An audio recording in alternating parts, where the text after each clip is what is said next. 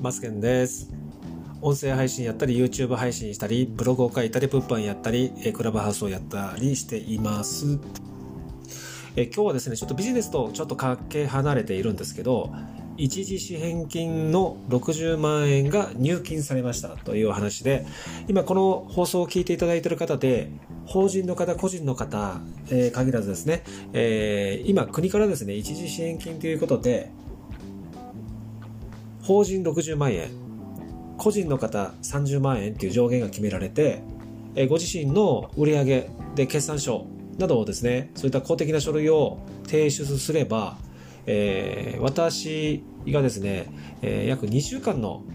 えー、期間を待たずにえー、ちょっと今日ですね、別の件で入金確認をしに行ったら、通常に60万円が振り込まれていました。振り込まれていました。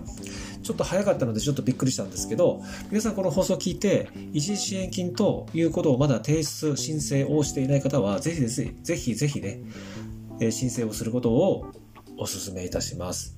えとてもシンプルな、え申請方法で必要な書類を、え見ていただけると、え出すと、えほぼ確率、高確率で、え入金されますので、え5月31日まで、5月31日までの申請なので、えできればもう少し早い、え時期にですね、えもっと前倒しの、え時期に、え申請をしていただくことを強く強くお勧めいたします。リンクは、え概要欄に貼っておきますので、えぜひリンクから、え申し込みをしていただくことをお勧めいたします。ということで、ちょっと今日は、えビジネスは関係ない話なんですけども、一時支援金の入金60万円が今日ありましたということで、えー、放送を終わりたいと思います。それではまた次回の放送でお会いいたしましょう。それでは、バイバイ。